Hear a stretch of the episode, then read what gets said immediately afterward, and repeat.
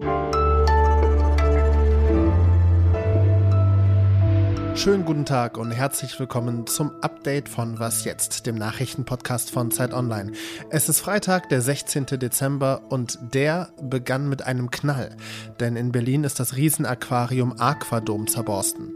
Außerdem hat sich die EU auf eine Mindeststeuer geeinigt und ob damit Steueroasen wirklich trockengelegt werden können, das besprechen wir gleich. Und wir schauen auch nach Japan, denn Japan rüstet gerade massiv auf. Mein Name ist Roland Judin und Redaktionsschluss für diesen Podcast ist 16 Uhr. Es ist äh, ein regelrechter Tsunami, der sich hier ergossen hat über äh, die Hotelräumlichkeiten, die anliegenden Restaurants.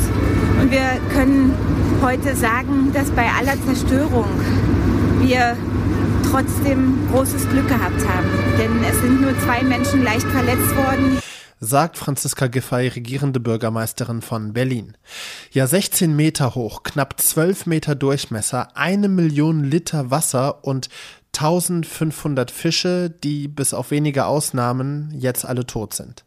Heute Morgen gegen halb sechs ist der Aquadom, das zylindrische Riesenaquarium in einem Hotel in Berlin Mitte, zerborsten. Bei dem Unglück sind laut Polizei zwei Menschen durch Glassplitter leicht verletzt worden. Hinweise auf einen Anschlag gebe es nicht. Momentan geht die Polizei von Materialermüdung als Ursache aus. Allerdings ist das Aquarium vor kurzem erst saniert worden. Die Tierschutzorganisation PETA hat angekündigt, Strafanzeige gegen die Betreiber des Aquariums zu erstatten, weil mit dem Leben von Fischen fahrlässig umgegangen worden sei. Wer in der EU Geld verdient, soll auch in der EU Steuern zahlen. So könnte man die Idee hinter der neuen Mindeststeuer betiteln.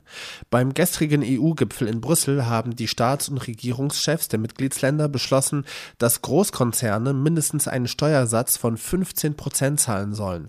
Und zwar ganz egal, wo der Konzern seinen Sitz hat. Das soll verhindern, dass Unternehmen ihre Gewinne in Steueroasen verschieben. Und laut einer Studie des Münchner IFO-Instituts von Mitte Oktober könnte das jährliche Mehreinnahmen für Deutschland in Höhe von rund 5 Milliarden Euro bedeuten. Marc Schieritz ist Wirtschaftsexperte der Zeit und kann das bisschen ausführlicher erklären. Marc, wie genau soll denn diese Mindeststeuer funktionieren und für wen gilt sie eigentlich? Ja, diese Mindeststeuer ist auf weltweiter Ebene sozusagen sowas, was der Mindestlohn bei den Löhnen ist, ist das bei der Steuer. Das heißt, die Staaten haben sich darauf verständigt, dass sie mindestens 15 Prozent der, Gewinn, der Gewinne von Unternehmen, also eine Art Körperschaftssteuer ist das der Fachbegriff dafür, also 15 Prozent der Unternehmensgewinne äh, einen Steuersatz darauf erheben. Und der Mechanismus ist so, dass ähm, wenn ein Land nicht mitmacht, dann haben andere Länder das Recht, die Differenz zu den 15 Prozent auszugleichen. Also sagen wir mal, Irland würde sagen, will ich nicht, ich, ich mache nur 10 Prozent, dann könnten Deutschland und Frankreich die, letzten, die restlichen 5 Prozent ähm, für, für sich nehmen sozusagen. Ähm, und die Idee, das wird natürlich kein Land machen, weil wenn schon Steuern, dann lieber selber behalten. Und die Idee ist eben, dass der, ähm, der, der Steuerwettbewerb nach unten, also dass sich Länder gegenseitig mit niedrigen, immer niedrigeren Steuersätzen Konkurrenz machen, ähm, dass das ein Stück weit äh, unterbrochen wird. Und wie effektiv ist dieses Instrument der Mindeststeuer? Ja, also das wird man sehen, wie effektiv äh, die ist. Die muss ja erst noch der, der Hintergrund ist ja, das war eine internationale Vereinbarung innerhalb der OECD. Da sind 130 ungefähr plus minus Länder dabei. Und die EU hat jetzt den europäischen Teil davon ähm, sich darauf verständigt, den umzusetzen.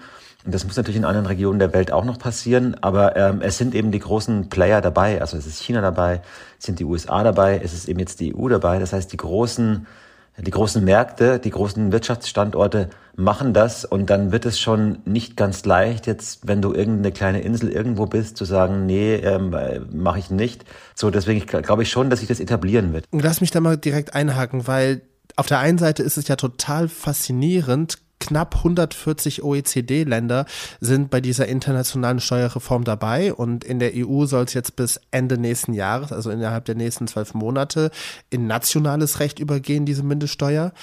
Auf der anderen Seite 5 Milliarden für Deutschland, jährliches Plus.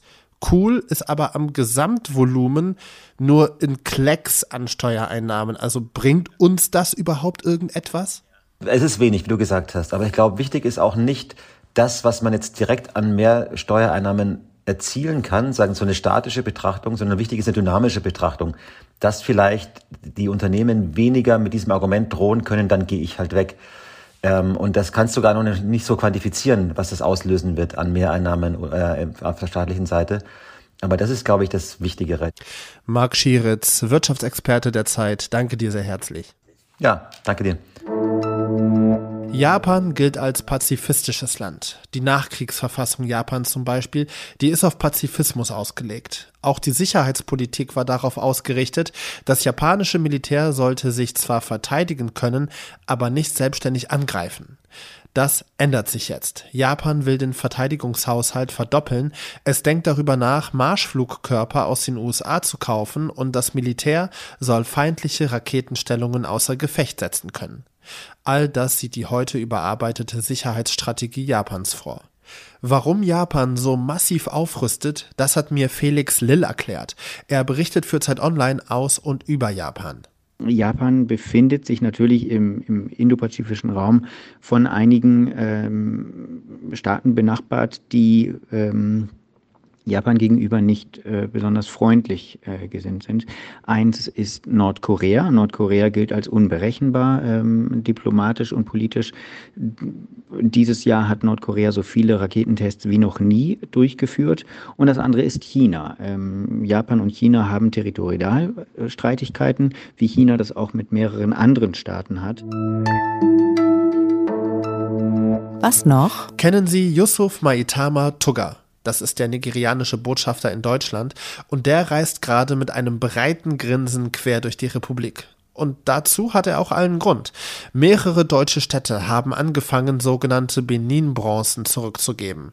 Die Benin-Bronzen sind Kunstwerke, die zur Kolonialzeit aus dem Königreich Benin gestohlen und nach Europa oder Nordamerika verkauft worden sind. Das Stuttgarter Lindenmuseum hat den Anfang gemacht. Alle 70 Benin-Kunstwerke sind gestern offiziell in den Besitz Nigerias übergegangen. Denn das Königreich Benin liegt im heutigen Nigeria. Und Yusuf Maitama Tugga hat symbolisch eine Elfenbeinmaske in Stuttgart entgegengenommen.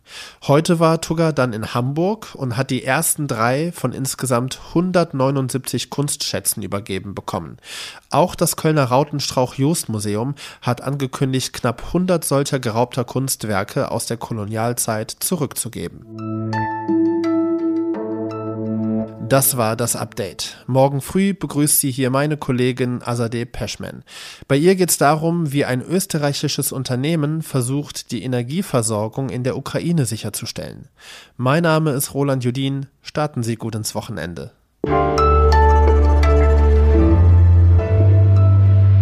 Und eine Sache liegt mir noch auf dem Herzen. Ähm, das ist eigentlich gar keine Neuigkeit, gehört von daher überhaupt nicht in den Nachrichtenpodcast, aber irgendwie, ich habe so dieses, dieses innere Gefühl, dieses intrinsische Verlangen, ich muss das jetzt einmal sagen. Also, es muss einfach einmal raus. Boah, ist das kalt draußen.